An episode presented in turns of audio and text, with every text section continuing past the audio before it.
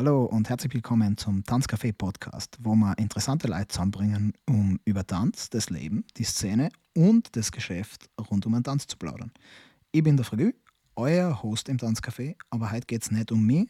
Nur, falls ihr euch fragt, was ist der Tanzcafé Podcast und wer ist überhaupt dieser Fragü, dann checkt euch Episode 0 auf der gleichen Plattform, wo ihr jetzt gerade hört oder schaut, da gibt es die ganzen Infos. Heute ist mein Gast der Manuel Pölzl, aka der Bürgermeister. Der ist Tänzer, MC, DJ, Community-Förderer, unser Lieblingshost und der Nummer 1 Schnitzelexperte in Österreich.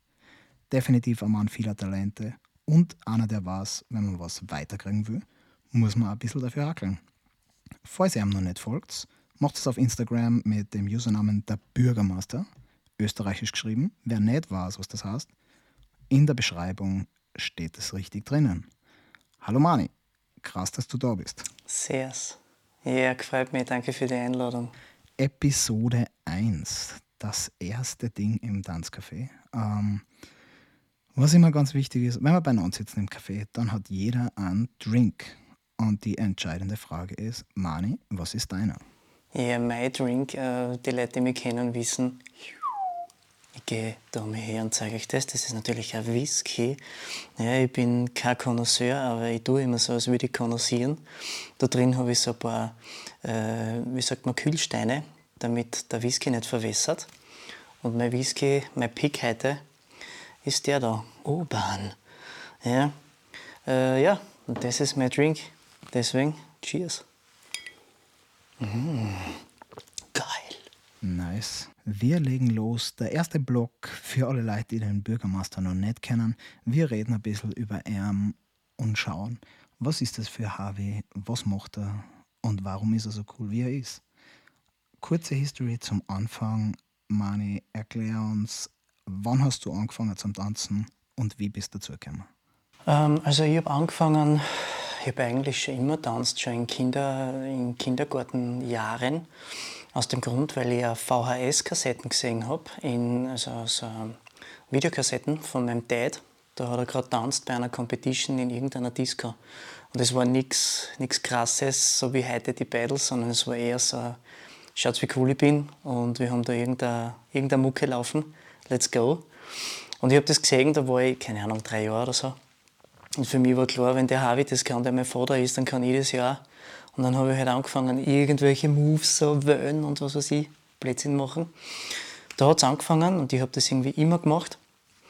Und äh, ja, war so mit der Held bei den anderen Kids. Und mit 15 Jahren habe ich mir dann gedacht, hey, ich versuche das jetzt ernsthaft anzugehen. Bin in die Tanzschule äh, Klaus Höllbacher. Da habe ich meine ersten Tanzstunden gehabt beim Markus Mandl, beim Max und habe da dann eigentlich mit 15 angefangen erst so richtig zum Tanzen. Und da ist, da ist dann losgegangen und ähm, ja, so hat das Ganze gestartet. Ich meine, wenn du willst, kann ich noch näher drauf eingehen und warum und wieso, aber das war jetzt einmal so die, die rohe Geschichte, 15 Jahre, der Mani Company, der dünne Lauch, let's go. Du hast gesagt, so richtig zum Tanzen. Kannst du das noch erklären, damit die Leute wissen, was du darunter verstehst? Ja, voll. Also für mich war es damals einfach nur äh, eine Gaude. Ich habe mich bei den bei die anderen Kids im Hof oder in der Siedlung, wo ich groß von bin, Represent Schöner Siedlung Graz, da bin ich äh, aufgewachsen und da war das halt einfach nur eine Gaudepartie für mich. Ich habe das gern gemacht und ja, das war es eigentlich schon. Mit 15 äh, wie ich dann in die Tanzschule rein bin, ähm, habe ich das dann halt einmal richtig kennengelernt, dass man einen Soll hat, einen Spiegel und äh, dass man dann halt auch wirklich gewisse Stunden hat, wo man dann investiert, dass man halt besser wird und gewisse Techniken übt und lernt. Und mein erster Stil hat, äh, zu dem Zeitpunkt hat der, der Tanzkurs Electric Boogaloo Kassen, was wir heute halt unter Popping kennen und in Zukunft vielleicht sogar unter IDF, also Illusionary Dance Forms. Aber ich glaube, bei Popping weiß ja jeder, was ich meine, für die Leute, die eh schon tanzen. Ähm, ja, und äh, da bin ich dann wirklich tief in die ganze Materie ein. Ich habe quasi jeden Tag bis Minimum jeden zweiten Tag vier bis fünf Stunden trainiert. Habe meine Pops gemacht, meine Waves. Ein Jahr später bin ich dann zum, jetzt will ich nicht liegen, ich glaube zum Hip-Hop gekommen. und dann ein Jahr später zum Breaking. Für diejenigen, die was Breaking das Wort noch nicht kennen, das, äh, was man äh, fälschlicherweise als Breakdance versteht. Ähm, genau, und da habe ich dann versucht, äh, mein Bestes eine zum Hauen, eine zum Geben und immer besser zu werden. Und da ist dann bei mir richtig losgegangen. Da habe ich dann die, die diversen anderen Tänzer kennengelernt. Die ersten, die ich gesehen habe, waren die Dani Sell, der Alex Wengler, äh, also die Moving Shadows Partie sozusagen, die Crew, die damals gerade äh, sehr am Start war. Und dann hat es bei mir schon bald kein Halten mehr gegeben und ich war echt fast jeden Tag nur im Gas und am Trainieren und am Touren. Und das war für mich so der Kickoff. Ähm, wir haben es vorher schon kurz angesprochen. Du tanzt ja nicht nur, sondern bist auch DJ, ähm, MC, Host. Ähm, machst du jetzt gerade nur irgendwas anderes oder ist die Tanzerei und alles aus dem Umfeld von der Hip-Hop-Szene gerade dein Job? Also mein Job eigentlich, also ja, ich bin selbstständig mit allem, was der Hip-Hop mir gibt. Ähm, wie du schon gesagt hast, Tanz, DJing, Moderation, Veranstaltungen machen. Ähm, das ist eigentlich mein, mein Aufgabenbereich, mein Main Income, mein Job. Ähm, jetzt gerade sind wir seit boah, 2018 gibt es schon die Gespräche und jetzt seit einem Jahr gibt es den Verband, der heißt Urban Dance Verband Österreich, wo wir uns jetzt um das Thema kümmern, ähm, Breaking, ähm, weil Breaking olympisch ist und 2024 die Olympiade in Paris stattfindet. Haben sich jetzt einige Größen aus der Hip-Hop-Szene in Österreich zusammengetan und da geht jetzt sehr viel Energie rein. Nachdem halt jetzt Corona gerade wütet, schon seit einem Jahr, habe ich ja diverse Möglichkeiten durch die Unterstützung vom Staat, dass ich mich da vermehrt ein bisschen integriere und dass ich mich da ähm, engagiere. Und äh, genau, das ist jetzt gerade äh, etwas, was sehr viel die, die Oberhand hat in meinem Leben. Ähm, ich hoffe aber, dass ich in naher Zukunft dann auch wieder, äh, wenn sich das normalisieren sollte, ähm, dann auch wieder zurückgehen kann zum Moderieren, Auflegen, Tanzen und wieder damit mehr Geld verdienen kann. Und genau, so schaut es bis jetzt einmal aus. Was die Zukunft dann wirklich bringt, werden wir halt noch sehen. Hast du irgendeine Ausbildung in dem Bereich gemacht, äh, die dir geholfen hat, in dem Bereich selbstständig zu werden? Oder ist bei dir alles Learning by Doing?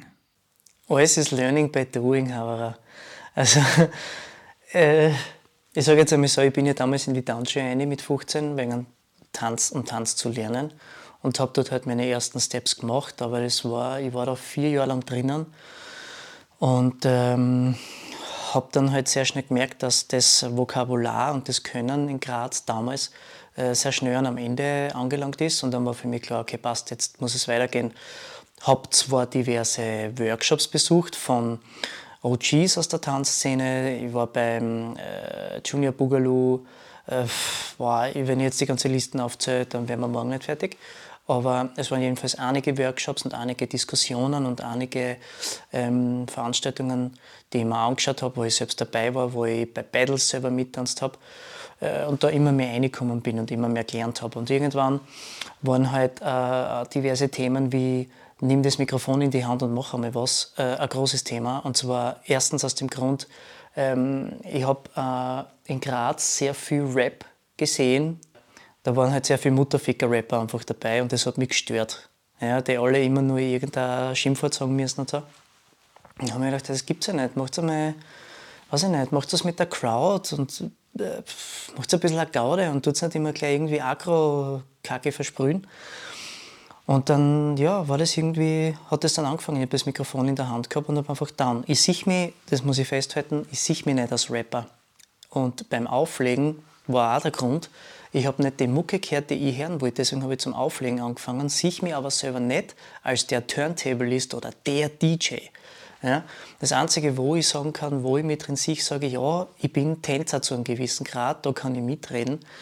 Äh, mittlerweile habe ich halt auch mehr Erfahrung im Auflegen, im Rappen und so bekommen, aber ich bin nur immer kein Fullblut-Rapper und mache 24 Stunden, sieben Tage die Woche nur Rap oder nur DJing. Ich hoffe, damit erklärt sich auch ein bisschen was, weil ähm, äh, wie soll ich sagen, das, was ich, was ich da mache, mache ich gern.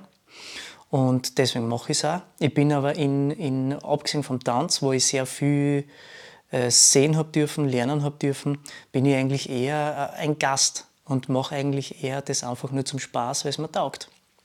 Ähm, man kann es vielleicht vergleichen mit, irgendwer hat einen Ball und sagt, kick mal ein bisschen hin und her. So ich das. Ja?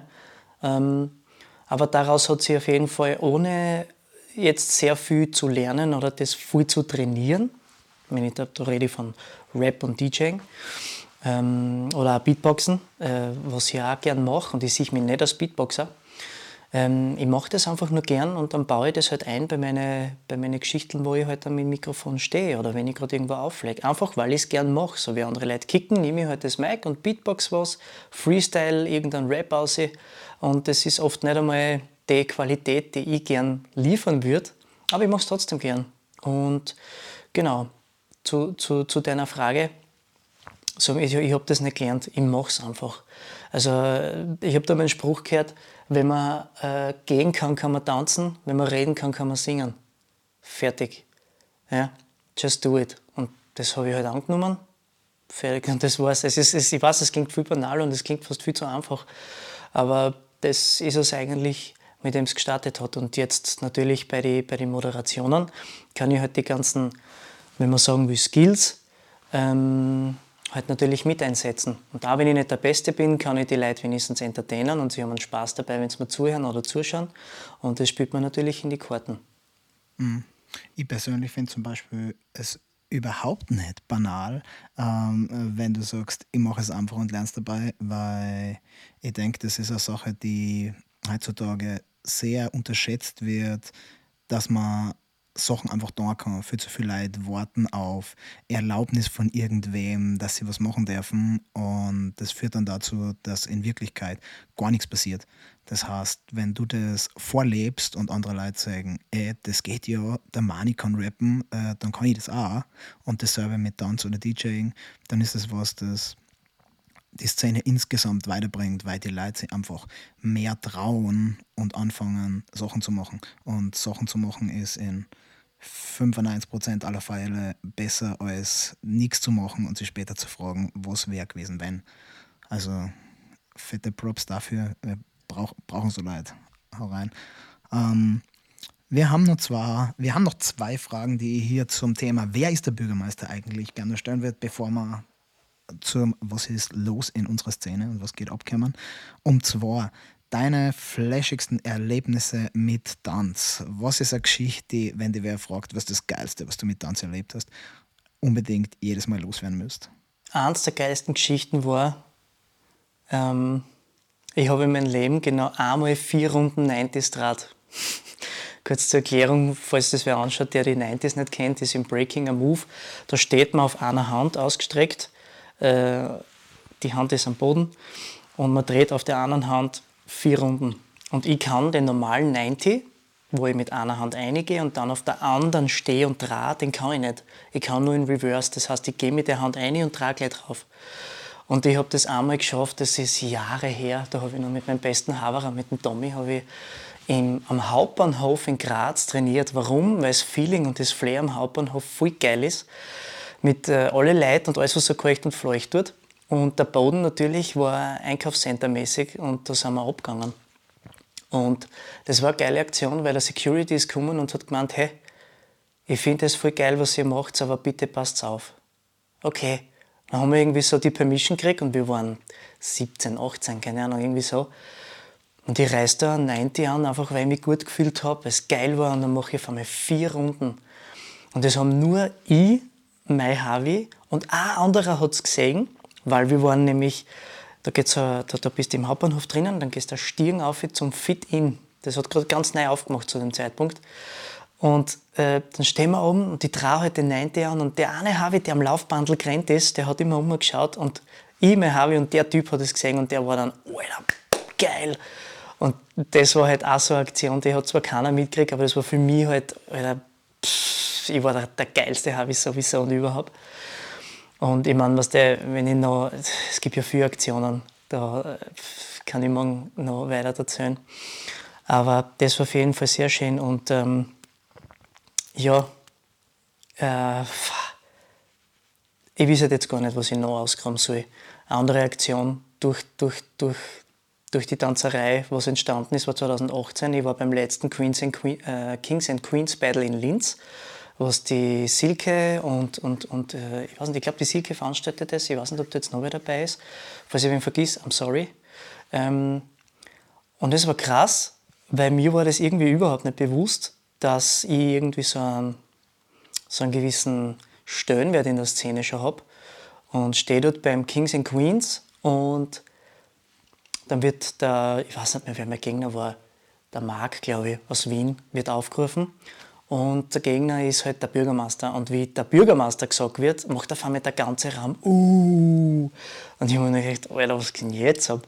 Und das war der Abend, wo ich, und das klingt auch voll, voll komisch, aber wo ich mein erstes richtiges One-on-One-Battle, das, also das ganze Battle, gewonnen habe. Ich habe vor 2018 noch kein One-on-One-Battle oder generell große Battles irgendwie, auch kleine Battles, ganz egal, irgendwie gewonnen. Und das war für mich der erste, der erste, weiß nicht, das war halt ein Riesenmoment für mich, oder? Weil natürlich,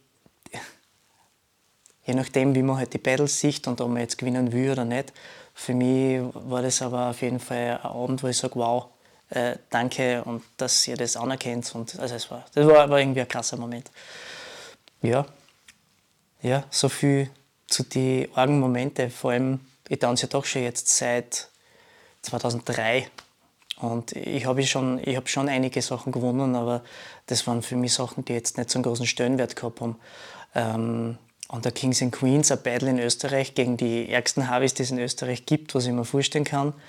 Äh, Marc, Joel aus Linz, Wels und gegen einen Jesse aus Wien. Und ich mir gedacht, wow, und da habe ich jetzt gewonnen. Alter, habe ich, danke, voll geil. Ja, es waren so zwei große Momente. Wie gesagt, es gäbe noch mehr, aber ich glaube, das passt einmal. Ja, du bist nicht umsonst der Bürgermeister. Ne? Und wenn die Menge uh geht, wenn da einer ankommt, ja, schaut, dass ich nicht dabei war, hätte ich gern gesehen. Geile Sache. Ähm, ja, ich, das war echt flashig. Zum Thema prägende Momente. Ähm, Gab es für dich so karrieremäßig oder im Kopf einen Moment, wo sie deine Einstellung zum Tanz und wie du das gemacht hast, maßgeblich verändert hat? So, was das du als Wendepunkt in deiner Karriere beschreiben würdest? Oh, da, habe ich, da gibt es so viel. Da weiß ich, da weiß ich nicht, wo ich anfangen soll, weil, ohne Scheiß. Äh, aber der erste Wendepunkt war, wo ich, wo ich 16 oder 17 war. Ich habe die österreichische Meisterschaft von der IDO gewonnen und ich war so stolz auf mich und war sowieso der geilste HW überhaupt und bin zurück in die Tanzschule und krieg die erste Frage, äh, die erste Anfrage, ob ich nicht bei einer Show mitmachen will.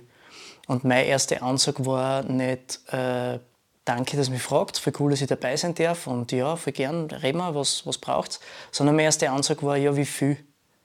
So was? Ja, wie viel kriege ich? Jetzt bin ich österreichischer Meister, wo ist die Kohle? Also, Alter, habe ich voll der eingebildete Trottel halt. Und ähm, dann hat mich mein Trainer damals zur Seite genommen, hat mich angeschaut, hat gelacht, hat gesagt, Mani, du bist ein Arschloch. Und ist gegangen. Und ich war, wie gesagt, 16, 17. Und ich war so, Alter, was ist jetzt? Ich habe keine Ahnung, was ich falsch gemacht habe. Ich habe mich zwei Tage lang hängen lassen und am zweiten Tag halt hat er dann gesagt, hey, willst du jetzt wissen, warum ich die angemalt habe und was los ist? Und dann hat er mir das halt erzählt, dass das nicht so geht, dass man sich so nicht verhaltet. Das war mal ein Punkt, was mich sehr verändert hat in meinem Denken und Tun. Ähm, boah, was hat es noch gegeben? So viel. Hey. Nein, das ist okay, das war eher ein guter Moment. Es war auf jeden Fall ein guter Moment. Was mir halt auch, äh, ich weiß nicht, da muss ich vielleicht auch ein bisschen ausholen. Ich war halt früher ein sehr engstirniger Bärsch. Ich habe ich hab in einer Siedlung gewohnt, wo halt, äh, wie soll ich sagen, die FPÖ am Start war, sage ich jetzt einmal. Ja? Und, und alle Leute in meiner Umgebung und im näheren Umfeld waren halt eher rechts angelehnt. Und äh, das glaubt man vielleicht nicht, aber ich war es halt durch das auch. Ich war kein so wie, so wie viele mich vielleicht heute auf der Bühne sehen, ich war damals kein Alpha-Tier. Ich bin nicht vorhin gestanden und habe was angeführt oder habe was in ein Mikrofon gesagt, sondern ich war der, der nachgelaufen ist. Ja. Und mir ist es dann passiert, äh, 2007, 2008 irgendwo. Und da war der Crazy Monkey aus Frankreich, ein Breaker war da, äh, ein Schwarzer. Und ich, ich war halt in, in der Zeit, war ich in meinem Denkvermögen sehr eingeschränkt. Ich bin mit Scheuklappen durch die Welt gegangen und ich habe, wie gesagt, rechts angelehnt und dann ich den Typen und das war für mich ein Moment, ich sehe den Harvey und der trat 90s wie ihrer und macht Moves und ist der ärgste Typ und für mich war klar, wenn meine Clique neben mir stehen würde, dann müssen die jetzt einen Horten aushängen lassen. So, ja, da, da kann der Bipaplo, kann da ja eh super hupfen, aber gehen wir weiter, weil der interessiert uns nicht. Aber durch das, dass ich allein dort war, mit Leid, äh, das muss ich vielleicht noch dazu sagen, das war eine For Elements Veranstaltung. For Elements ist der Verein in Graz, der äh, alles, was rund um Hip-Hop äh, passiert, in Graz irgendwie gesteuert und äh, forciert und pusht hat. Und die haben eben diverse Leute nach Graz geholt, unter anderem halt den Crazy Monkey. Und ich stehe dort bei der Veranstaltung, schaue mir den Harvey an und war halt nur mit Hip-Hop-Leuten dort. Das heißt, ich habe keinen gehabt, der aus meiner Siedlung war und mir irgendwie, mir irgendwie sagt, geh, schau dir den nicht an, lass den angelernt. Und ich bin dann eben gestanden und irgendwann habe ich gemerkt, Harvey, ich muss dem jetzt meinen Respekt zeigen, es hilft nichts.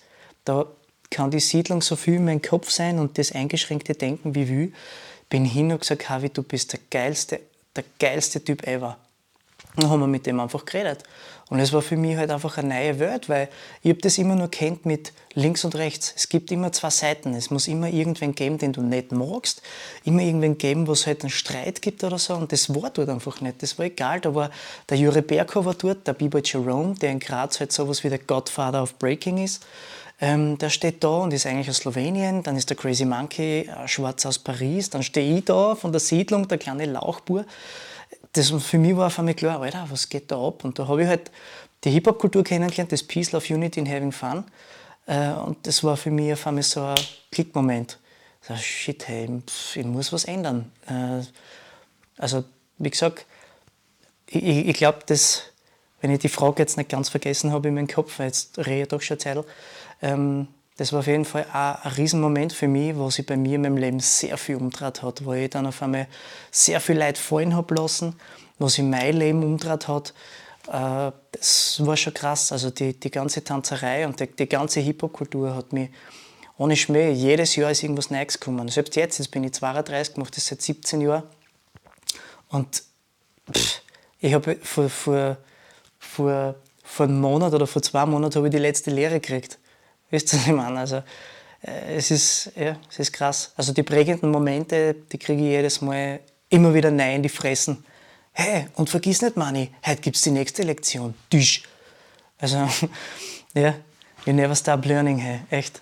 Und äh, ich glaube, da gibt es natürlich einige große Aktionen und, und, prägende Momente, wie ich jetzt gesagt habe. Aber es jeden Tag selbst kleine Momente, die, die mich jedes Mal wieder zum Nachdenken bringen. So, aha, deswegen machst du das. Aha, das hat dich dorthin gebracht. Danke, danke, danke. Ja.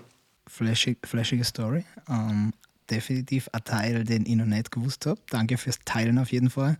Und uh, auf jeden Fall ein gutes Beispiel für die Power von Hip-Hop und von der Szene, wie sich das auf wen auswirken kann und die Birne verändern und wie man über Sachen nachdenkt. Ähm, ja, das ist immer wieder flashig zu sagen, was die, die Gedanken und die Werte von der Szene mit Leid machen, wenn sie sich halt darauf einlassen. Wenn wir bei dem Thema sind, wie würdest du selber für dich die Grundwerte vom Hip-Hop formulieren? Um was geht es deiner Meinung nach? Also ich meine, das Leitmotto ist ja eigentlich Peace, Love, Unity and Having Fun, die Kurzversion. Die lange Version geht natürlich noch viel länger. Äh, ich bin ganz ehrlich, ich weiß es jetzt nicht auswendig. Mit Respect, Enlightenment, äh, bla bla bla.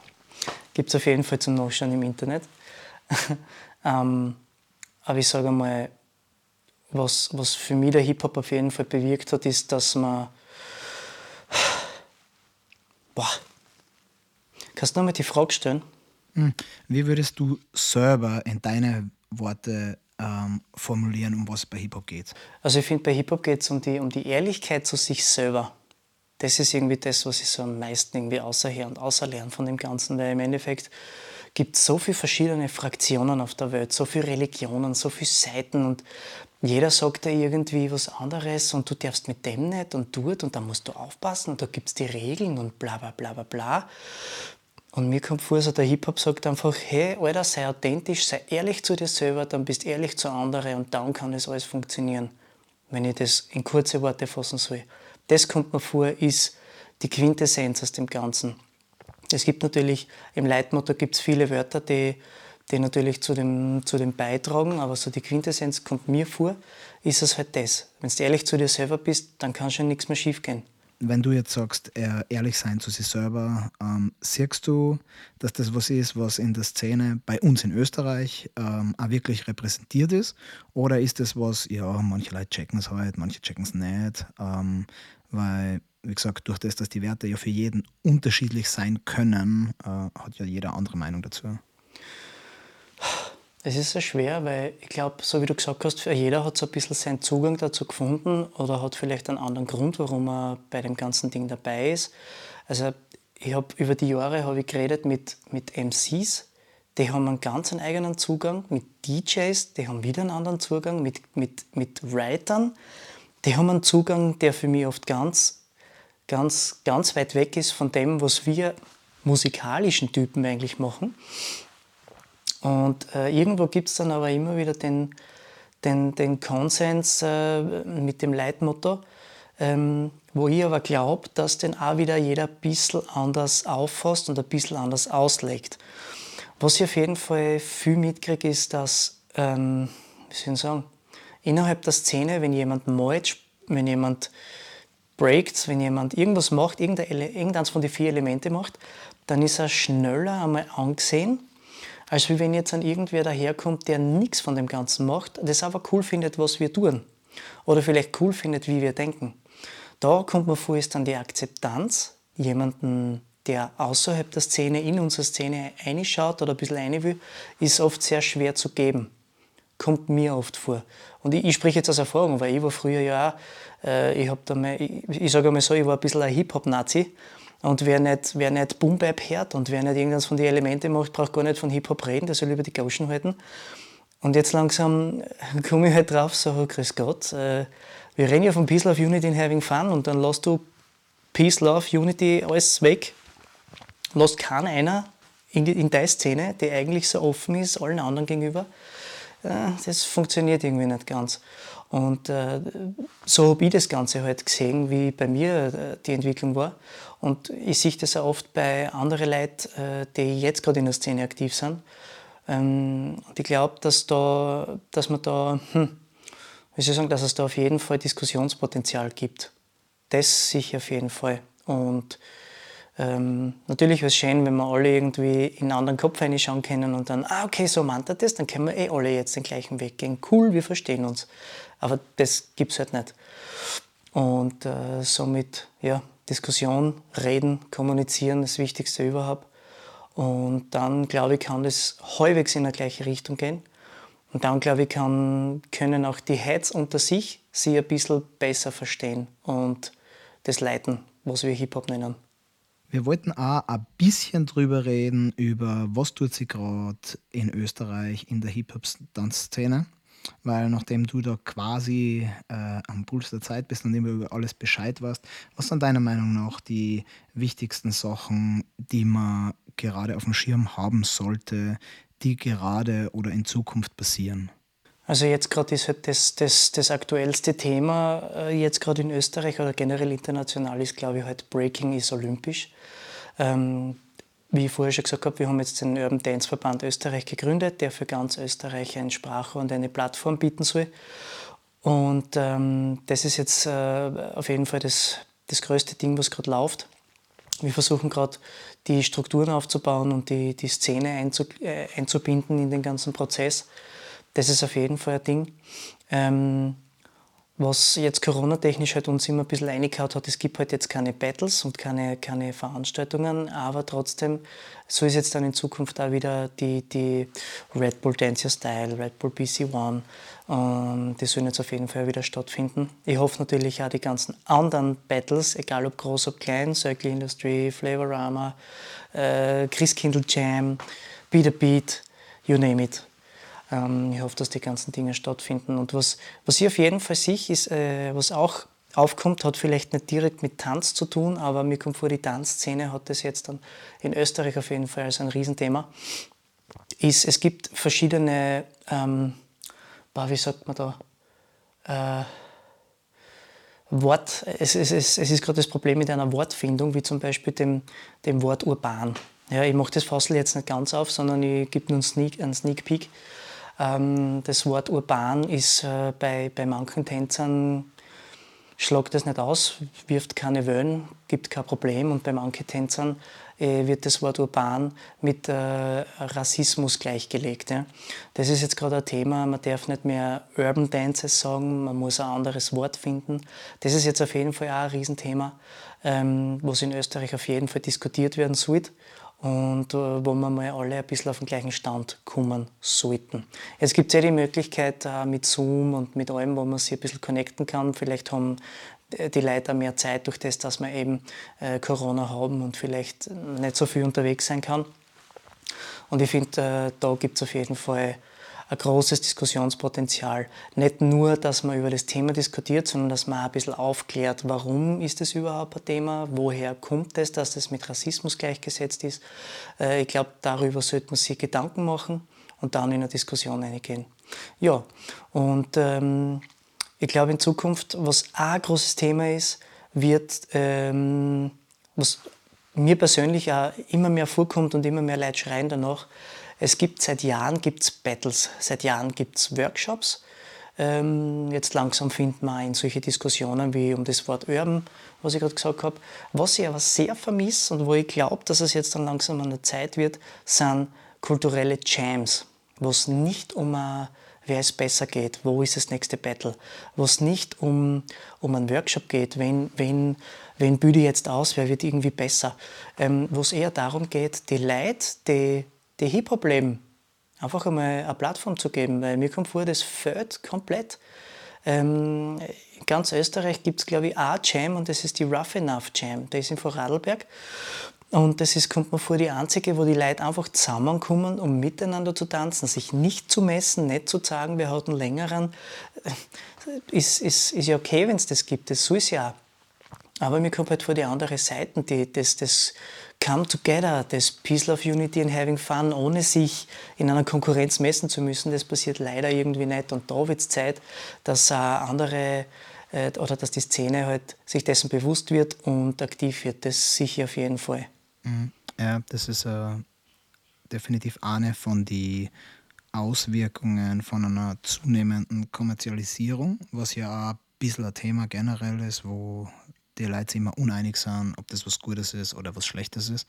Ähm, viele Leute, die jetzt erst in die Szene kommen, die kennen a Jam gar nicht, weil die Wettbewerbe, Competitions, wie immer man es nennen will, die Battles, sind das dominante Eventformat, was es jetzt gerade gibt. Und auch wenn du irgendwelche Tanzfilme siehst, äh, das Finale ist immer ein Battle. Es geht immer nur um den Wettkampf und das und eine zweite Sache, die gerade passiert, ist die zunehmende Professionalisierung. Also es gibt viele Leute, die irgendwie versuchen, Veranstaltungen auf einem professionellen Level zu machen. Und Wettbewerbe sind für Sponsoren und große Firmen, die halt einfach Kohle draufschmeißen, wesentlich interessanter, als wenn ein paar Leute zusammenkommen und gemeinsam Party machen, sie austauschen, nur jammen, was näher am Ursprung von der ganzen Szene vielleicht war. Aber diese zwei Sachen, Professionalisierung und Kommerzialisierung, die gehen zwar oft Hand in Hand, aber kehren nicht wirklich zusammen. Ähm, aber es sind beides Sachen, die gerade passieren. Denkst du, für die Szene als ein Ganzes ähm, stecken da mehr Chancen drin oder sind es mehr Gefahren, zumindest so wie man es jetzt gerade bei uns wahrnimmt? Also mir kommt vor, dass, dass es mehr Chancen bietet. Aus dem Grund, äh, ich habe vor kurzem mit Bagsy telefoniert aus London. Das ist äh, einer von den Größen aus dem Wacking. Und ich habe ihm das erzählt, dass das jetzt Breaking halt olympisch ist. Ja, weiß ich ja eh schon, Mani, und bla. Und dann reden wir so ein bisschen und dann hat er gesagt, ist doch voll geil. Und ich stimme, ich stimme ihm dazu, weil er hat gesagt, Jetzt stell dir mal vor, Manni, jetzt haben die Leute aus den, aus den Slums haben jetzt die Möglichkeit, äh, dass sie sich einen Namen machen, dass sie damit Geld verdienen und dass sie wer sein können, dass sie sich eine Zukunft aufbauen. Sicher auf jeden Fall. Es ist natürlich auch das, das, das Problem, was vor allem die, die Hardliner des Hip-Hops sehen, und das, mir geht es ja nicht anders, dass sie jetzt große Firmen draufstürzen, das wird kommerzialisiert, professionalisiert und dann, äh, dass vielleicht ein gewisser Teil von, von dem kulturellen Erbe vielleicht verloren geht. Aber da denke ich mir, da geht es nicht darum, ähm, oder wir haben jetzt die Möglichkeit, dass wir eigentlich die, die kulturellen Hintergründe und alles weiterhin behalten, auch wenn es professionell und größer wird. Ähm, jeder, der, der, wie soll ich das sagen, hm, die Möglichkeit hat, da was zu bewegen, sollte, sollte auf jeden Fall auch zugreifen und, und wenigstens nur, wenn es nur kleine Hebel sind, äh, die in Bewegung setzen. Ähm, da rede ich davon, ähm, wir können in, in, unserem, in unserem Umfeld so viel, so viel tun, indem wir einfach nur den Mund aufmachen und sagen, hey, aber nur das wisst, das heißt nicht Breakdance, sondern Breaking. Ist eine Kleinigkeit, ist sofort passiert, kann ja jeder machen.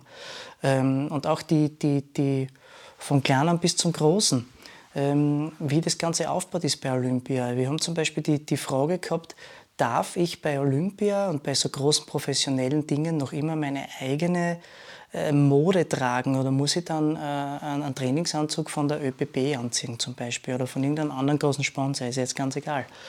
Ähm, wo es dann darum geht, na, das liegt eigentlich äh, am Tänzer selbst. Der kann das entscheiden und das, das soll ja auch weiterhin so sein. Und die Leute, die, die ganz an erster Stelle sitzen, äh, quasi bei der, bei der Olympiariege, die, die sind auch auf unserer Seite und, und haben jetzt eigentlich auch ähm, die, die, die ach, wie sagt man da, ähm, quasi schon fast die Regel aufgestellt, hey, jedes Land muss sich äh, mit Szenepublikum auseinandersetzen also so wie der UDVÖ, der Verband, der muss Szene-interne Leute dabei haben, damit es in die richtige Richtung gehen kann. Das legt die, die WDSF, die World Dance Sports Federation und äh, Olympia quasi in dem Sinn, die legen das vor. Wir wollen, dass das in die richtige Richtung geht. Wir wollen nicht, dass da irgendwer mitredet, sondern dass die richtigen Leute mitreden. Und also ich sehe das auf jeden Fall auf einem positiven Weg. Ich verstehe, dass ja jeder Angst hat. Ich verstehe, dass auch die, die, die die Musik und, und dadurch auch die Kultur oft ein bisschen gezogen worden ist, weil halt diverse Labels ähm, Musik ausgebracht haben mit diversen Texten und mit diversen Messages, die gekickt worden sind, die die Hardliner der Hip-Hop-Kultur nicht vertreten. So sehe ich das, so verstehe ich das. Und natürlich hat man jetzt Angst, dass das auch in, in einer Form wie Tanz wieder passiert. Und ähm, wie gesagt, die, die die, die Möglichkeiten, was auch immer passieren kann, sind natürlich alle da. Aber jetzt gerade sehe ich, dass es in eine sehr positive Richtung geht. Und ich glaube, wenn man, wenn, man dem, ähm, wenn man dem kritisch gegenübersteht, ist das gut. Ähm, man sollte auf jeden Fall nicht die, die, die, die Fronten dicht machen, sondern man sollte in einen Dialog versuchen zu gehen. Und das ist, was wir eigentlich machen, wo die Szene jetzt dann eigentlich auch die Möglichkeit hat, äh, sehr viel dazu beizutragen, dass es in die richtige Richtung geht. Ja, voll. Ähm, ich würde da gerne noch ganz kurz eine Kleinigkeit dazu sagen, weil viele Leute eben die kontra Kommerzialisierung und Professionalisierung sind, die argumentieren immer damit, wie du angemerkt hast, dass die Kultur verloren geht oder unter die Räder kommt oder was immer. Ähm, ich denke, der Weg vorwärts, den wir alle einschlagen müssen, um das zu verhindern, ist genau das, dass man, wie du gesagt hast, sie einbringt und jetzt erst recht diese Veranstaltungen selber macht, die den Charakter haben, von dem wir uns wünschen, dass sie nicht verloren gehen. Ähm, wenn jetzt alle Veranstalter, weil auf einmal Breaking als Sport gesehen wird und deswegen viel Geld vom Sport kommt, wenn jetzt alle Veranstalter entscheiden, okay, wir machen nur noch diese sportliche Komponente und kassieren dafür die Kohle vom Sport, dann ist es den Leuten, die sich Sorgen um die Kultur machen, ähm, offensichtlich einfach nicht wichtig genug, sich selber hinzustellen und sich darum zu kümmern, dass das also bleibt, sondern sie wollen nur, dass alle anderen sich darum kümmern. Und deswegen, was wir alle gemeinsam machen müssen, ist uns hinstellen und dafür sorgen, dass in Österreich der Teil von der Kultur, um den wir uns fürchten, dass der weiter besteht und wir müssen es halt machen, weil es tut keiner für uns. Das ist der Knackpunkt an der ganzen Diskussion. Ähm, genau. Niemand kann die Kultur unterbuttern, wenn wir es nicht passieren lassen. Yes. Was ich, was ich auf jeden Fall sicher ist, ich, also ich stimme dir da voll zu und ich, ich, was ich auf jeden Fall sich oder, oder sehr oft gesehen habe, dass, und ich glaube, da besteht halt auch die Angst drin, sei es der A&A, der irgendeinen MC findet und sagt, hey, du machst das jetzt, dafür gibt es dir die Kohle. Oder dass es halt jemanden gibt, der sagt, hey, ich finde Hip-Hop cool, ich habe aber keine Ahnung, was das ist und ich mache jetzt einfach einmal irgendeine Veranstaltung. Und dann kommen die Szene internen zu einer Hip-Hop, was auch immer Veranstaltung und fragen sich, was passiert dort. Wer, wer ist der Veranstalter? Warum wird das so und so gemacht? Warum, äh, keine Ahnung, gibt es vielleicht keinen DJ, der die Mucke spielt, die wir so hören? Äh, Habe ich, hab ich alles schon mitgekriegt und ich verstehe natürlich, dass es da Ängste gibt. Ähm, ich kann halt jetzt nur vom, von, von, von dem Blick auf Olympia Breaking und wie das Ganze jetzt gerade läuft, ist aus meinem Standpunkt ist es sehr, sehr positiv, was bis jetzt passiert. Ich verstehe aber natürlich, dass die Ängste da sind. Aber auch so wie du gesagt hast, selbst da muss ich mit einbauen, integrieren, versuchen Schritt zu halten mit den Infos, die es bis jetzt gibt, damit man dann ähm, diverse Aussagen machen kann, die funktionieren. Weil dass ich mich hinstelle und sage, hey, da macht irgendwer was, ich kenne den nicht, das ist kacke, das lassen wir gleich. Das ist meiner Meinung nach der falsche Weg. Aber wenn man auf eine Diskussion oder einfach nur mal auf ein Gespräch abzieht und sagt, hey, wer seid ihr, warum, wieso, okay, wird uns interessieren, weil uns ist es wichtig, dass das in die richtige Bahn geht. Ich glaube, dann kann man mit alle reden und dann kann es alles in, in, in geordneten Bahnen verlaufen und in die richtige Richtung gehen. So ist es. Es ist in unserer Hand. Jetzt haben wir einen Haufen Heavy-Themen äh, abgehandelt. Machen wir ein bisschen was zum Auflockern, bevor wir zu guten Ratschläge für die Nachwelt kommen. Ja, äh, wir haben einen Blog, der heißt Kurz gefragt, kurz geantwortet. Er hat früher mal Quickie kassen, aber das kann ich nicht behalten, weil sobald ich den ersten weiblichen Gast habe, äh, habe ich dann Stress. Ähm, die Regeln sind die folgenden. Ich habe ein paar ganz kurze Fragen und du darfst nur mit relativ kurzen Antworten dazu kommen, okay? So, angenommen, wir fahren nach Graz eine auf der Autobahn und direkt vor der Abfahrt ist eine riesengroße Werbetafel und du kannst da aussuchen, was da drauf steht. Was wäre drauf? Servus Schnitzel. Oh yeah, perfekt. Was machst du, wenn du abschalten musst? Spazieren gehen. Ich meine, sehr Corona-Ding natürlich, aber wirklich entweder wandern oder spazieren gehen, was halt länger dauert, aber das ist mein, da schalte ich an. Hast du irgendwelche Laster oder Guilty Pleasures, von der die meisten Leute nichts wissen? Ja, wenn es stressig wird oder wenn ich einmal anfange mit äh, Essen, dann ist oft Unstoppable Fressmaschine. Und äh, ja, es kommt nicht von ungefähr das Schnitzel. Deswegen, das ist ein bisschen mein Ding. Was ist für dich die größte Herausforderung in deiner persönlichen Entwicklung? Hm. Ähm, weil ich es vorher schon gesagt habe, das Ehrlichsein zu uns selber. Das habe ich so salopp gesagt, aber das ist für mich die größte Hürde, jeden Tag in jeder kleinen Kleinigkeit zu mir selber und dadurch auch zu anderen ehrlich zu sein. In dem Moment, wo man ehrlich sein muss. Also, welche Eigenschaft äh, schätzt du an andere Leute am meisten? Oft ist es die Ignoranz, wenn man denkt, die haben es einfach. Ich meine, schätzen, okay, schätzen, ja.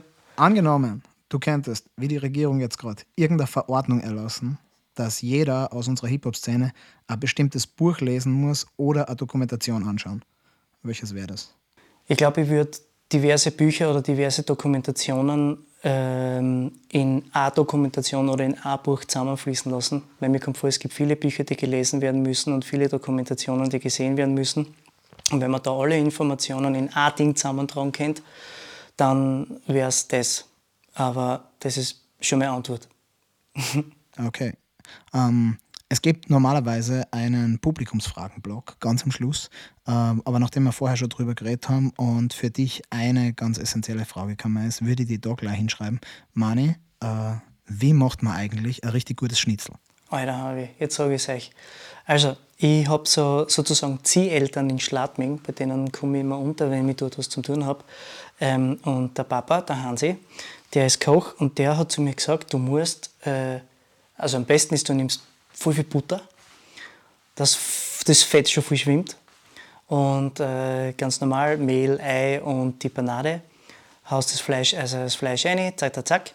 Und wenn das die Butter viel heiß ist und das viel schon, also viel wirklich hoch ist, das, das Fett, was da drin schwimmt, dann haust das Ding rein, das Fleisch, und das Fleisch muss drin schwimmen können. Und von allen Seiten muss es überdeckt sein mit dem Fett. Wird es nämlich richtig geil, weil damit nämlich die Panade kriegt dann so eine Luftschicht innen. Und dann wird es so richtig fluffig und so, geil. Das ist, das ist the way to do it, meine Damen und Herren. Und äh, ja, ich glaube, mehr brauche ich da gar nicht dazu sagen. Viel Fett nehmen, ich weiß, es ist Verschwendung, aber es ist geil. Jetzt habe ich einen Hunger. So schaut's aus. Okay, wir haben einen Blog, der heißt Weisheiten für die Nachwelt oder Weisheiten für die nächste Generation, wie man sagen will. Ähm, da geht es wieder ein bisschen mehr ins Detail. Du darfst gerne wieder ausführlicher antworten. Ähm, was sind deine wichtigsten Ratschläge, die du irgendwem mitgeben würdest, der jetzt gerade entscheidet, er fängt an zum Tanzen? Ich würde kritisch sein, ich würde mir nicht gleich mit allem zufrieden, gehen, zufrieden geben. Ähm, zu meiner Zeit war es, ich habe irgendwo angefangen, weil es nicht mehr gegeben hat. Ähm, das soll jetzt nicht ab, irgendwie Bass klingen oder so, aber ich habe halt nicht viel gefunden, was in Richtung Popping oder Breaking geht, was mir zusagt, oder Hip-Hop, was mir zusagt.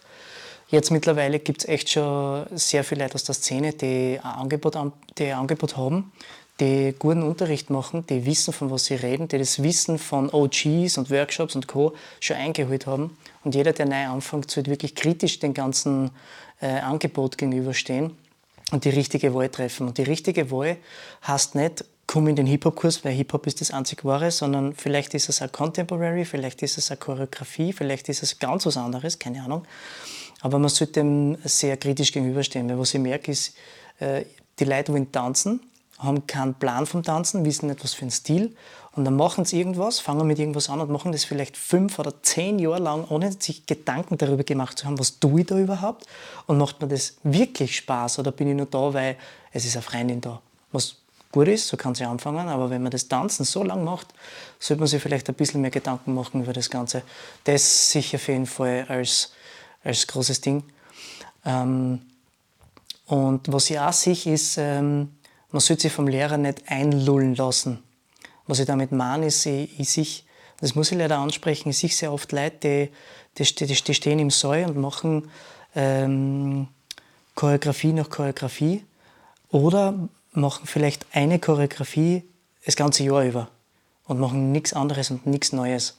Und was ich damit meine, ist, ähm, da gibt es oft das, das, das, dass es eine Geschichte hinter dem Move gibt. Wie heißt er? Woher kommt er? Was ist die Geschichte vom ganzen Tanz? Warum hat man das überhaupt gemacht? Und wenn man solche Sachen nicht lernt, finde ich es schade. Es ist nicht verschwendete Zeit, aber es ist schade. Und wenn man das nicht kriegt, sollte man sich vielleicht überlegen, ob man da nicht vielleicht einmal einen anderen Kurs macht, vielleicht einmal wechselt, vielleicht sogar zwei Sachen gleichzeitig nebeneinander macht. Weil ich will nur eins dazu sagen, Choreografieklassen äh, sind nichts Schlechtes besucht es, macht es, schaut euch das an. Aber es gibt da sehr, meiner Meinung nach, noch zu wenige Klassen, wo auf, auf, die, auf, auf den Tanz selbst eingegangen wird und wo man dann vielleicht nicht der beste Freestyle-Tänzer ist, aber versteht, was eine Musik macht mit mir und was ich dann mit den Moves in der Musik machen kann.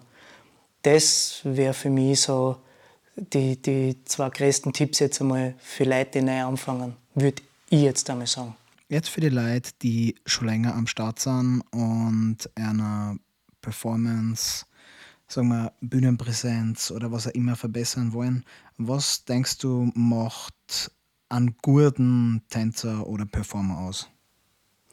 Ich glaube, einen guten Tänzer oder einen Performer macht es aus. Und da spreche ich aus Erfahrung, weil ich habe echt lang das Gleiche trainiert, weil ich es schon kennen habe. Und ich glaube, jeder, der sich mit etwas auseinandersetzt, das er noch nicht kann, im Tanz oder vielleicht auch ganz was anderes. Bei mir war es dann auf einmal das Auflegen oder es, es Rappen oder es Beatboxen. Auch wenn ich da nicht der Beste bin, hat mir das im Tanz sehr viel geholfen, um, um Rhythmus besser zu verstehen, um, um, um, besser den Beat zu catchen. äh, was auch immer. Also alles, was irgendwie außerhalb deiner natürlichen Bewegung ist, finde ich, hilft dir zehnmal mehr weiter, als wenn du die Sachen machst, die du quasi eh schon kannst. Und du trainierst das nur bis zur Perfektion. Ähm, gehört natürlich dazu, aber wie gesagt, alles, was außerhalb deines Radars herumspringt, kann vielleicht genau der Zugang sein, der dir nur fehlt, dass du ein ganz, ein ganz riesengroßes Fassel in, deiner, in deinem Tanzkönnen noch aufmachen kannst und sofort schnell mit viel Neigen Zeig besser werden kannst. Ich hoffe, du verstehst, was ich meine und die Leute, die zuhören, verstehen das, was ich meine. Wenn du es nicht versteht, dann schreit ich höre ich eh nicht. du hast selber relativ früh Probleme mit der Bandscheibe und andere Verletzungen gehabt. Und das ist ja Verletzungen und Abnutzungserscheinungen sind im Tanz, wenn man es ernsthafter betreibt, ja leider relativ an der Tagesordnung. Kannst du uns ein bisschen was über deine Erfahrungen damit erzählen ähm, und auf was muss man schauen, um vorzubeugen? Und wie hast du es in den Griff gekriegt, dass du jetzt wieder tanzen kannst? Also äh, ich weiß nicht, wie dein Informationsstand ist, weil ich bin ja jetzt noch immer ziemlich außer Gefecht eigentlich. Ähm, ich habe mit 18 habe ich meinen ersten Bandscheiben, also ersten meinen Bandscheibenvorfall bekommen. Ähm, eben durch das, dass ich nichts anderes gemacht habe wie Scheiße essen, weil ich halt keine Ahnung gehabt habe von Ernährung. Und wenn ich sage keine Ahnung und alle greifen sich an den Kopf, ah, jeder weiß, dass Vitamine und Gemüse, das ist gut. Also, ja, schön, ich habe angefangen mit Bananensplit am Mittag und zum Training bin ich halt mit dem anderen Fraß. Ähm, mir war das zu der Zeit einfach wurscht und wie ich ganz am Anfang von dem Podcast schon gesagt habe, war ich ja doch in einer Gegend und mit Leuten unterwegs, die hat das nicht gekümmert. Also hat es mich auch nicht gekümmert. Ich wollte nur das essen, was mir schmeckt und der Mackie dreimal am Tag war das Beste. Ja, jedenfalls, ähm, ich habe meinen Bandscheibenvorfall gehabt und habe ab dem Moment angefangen zu verstehen, was ich tun muss, weil ich war bei sieben verschiedenen Ärzten, bis mir der letzte, der siebte Arzt gesagt hat, was ich überhaupt tun kann dagegen. In der Zeit, bis ich den siebten Arzt gefunden habe, ist ein Jahr lang vergangen, wo ich im Bett gelegen bin und nichts tun habe können. Ich habe einen Puls da hinten im Kreuz liegen gehabt, damit ich nicht solche Schmerzen habe, bin aber nur im Bett gelegen. Ich wirklich nicht viel tun können. Wenn ich aus dem Haus gegangen bin und äh, meine Leute haben gesagt, hey Mann, ich komm, geh mit fort, dann habe ich mich echt versucht zusammenzureißen, habe meinen Bauch angespannt, bin aber nicht gerade gegangen, sondern ich bin gebückt gegangen. Und das ist kein Scherz. Ich bin so fortgegangen. Grüß Gott, hallo. Und das war the way to go. Ja. Fast forward, der letzte Arzt, bei dem ich war, der hat gesagt, Mani, du musst Fitnesstraining machen. Ja, ich tanze schon den ganzen Tag. Ja, aber du machst Ü, du machst Bewegungen, die außerhalb von dem normalen Bewegungsspektrum eines Körpers liegen. Du bist am Kopf, du machst, äh, was weiß ich, wüde Verrenkungen, das ist nicht, was der Körper normal macht. Dafür musst du Vorkehrungen treffen und die Muskulatur und alles drumherum muss dem Ganzen entsprechen und die zusammenhalten. Sonst geht das nicht. Da habe ich mal zum Schalten angefangen und zum Verstehen angefangen, was da alles dazugehört. Also ähm, ich habe jetzt gerade die Probleme, dass ich einen Fersensporn habe rechts. Ähm, das ist, wenn das die, hm, hm, hm, wenn das die Ferse ist, da, ja, dann gibt es da hinten eine Ablagerung und da wächst quasi so ein kleiner Knochen hinten aus, also eine Kalkablagerung. Das scheuert an der Muskulatur und an den Sehnen hinten und äh, da gibt es eine äh, Entzündung. Und deswegen tut das eigentlich bei mir jetzt schon fast jeden Tag weh, durchs normale Gehen oder ein bisschen mehr anstrengen. Und ich habe noch ein paar andere Sachen. Ähm, auf jeden Fall grundlegend, was ich an jeden Tänzer oder, oder, oder jeden, der es werden will, sagen kann, ist, ähm, schaut auf eure Ernährung äh, macht es nicht so wie ich, geht nicht dreimal am Tag zu Mackie und haut sich die Snickers rein und der Hunger ist gegessen, das ist ein Blödsinn. Sondern schaut wirklich, das klingt natürlich blöd und es klingt so Ärzte einmal eins, aber das ist das, das ist das einmal eins. Geh raus in die frische Luft, iss gescheit und mach Sport. Das war Nummer drei. Ja? Ähm, ich habe es geschafft, dass ich meinen mein, mein Rücken wieder repariere, so gut es geht. Ich muss die Übungen natürlich äh, so gut es geht täglich machen.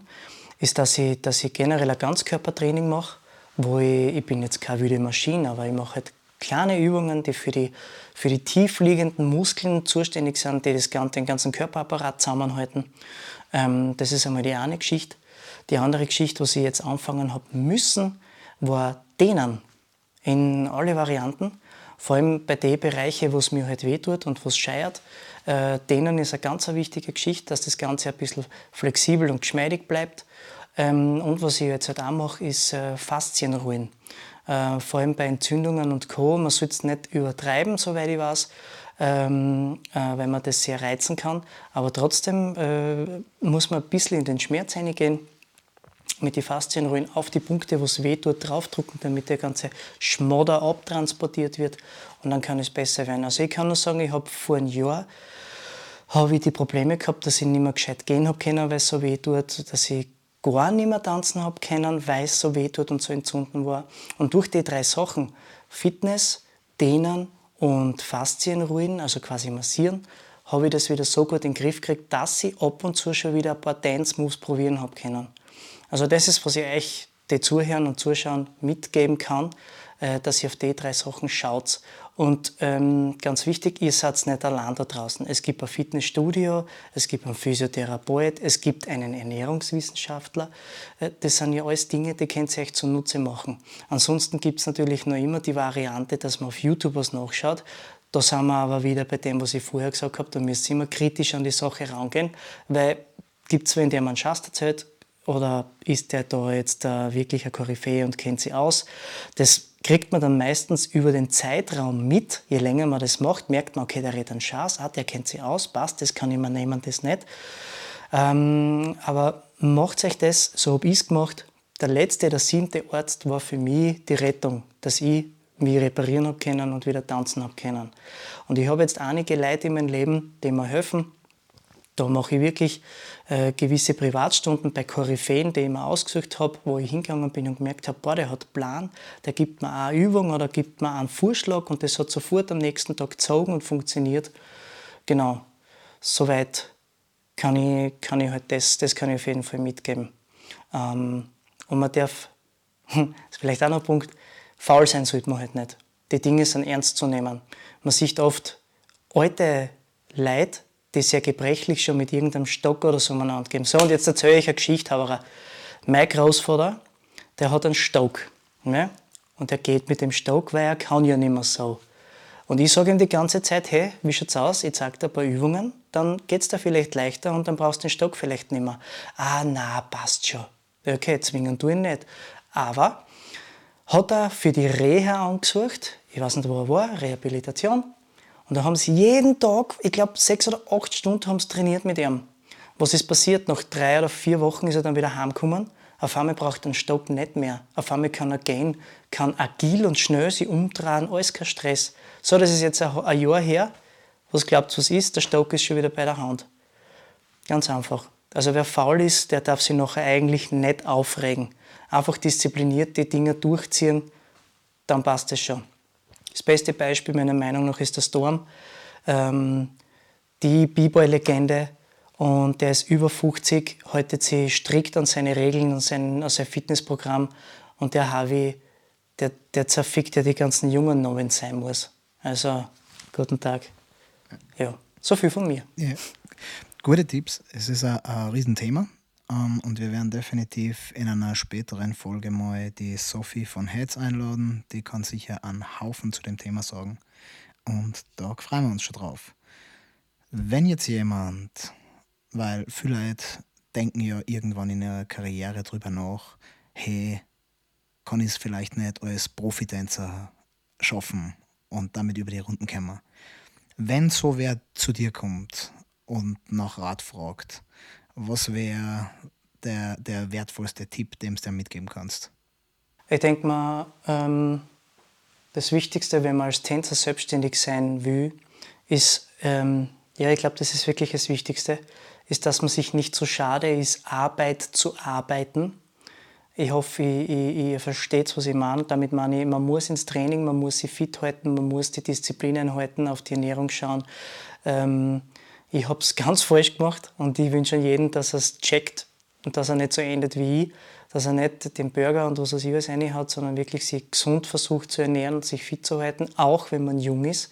Da spielt es trotzdem auch eine große Rolle, weil je, je beschissener man sich ernährt, umso schneller ist man verletzungsgefährdet. Ist so. Ähm, aber da gibt es ganz viele Infos im Internet. Äh, wie gesagt, äh, ich rede mal weiter. Und zwar, ähm, was noch dazu kommt bei dem Arbeit zu arbeiten, ist, dass man nicht nur einen guten Skill braucht als Tänzer, sondern man muss auch professionell und sozial äh, ein gutes Umgehen haben.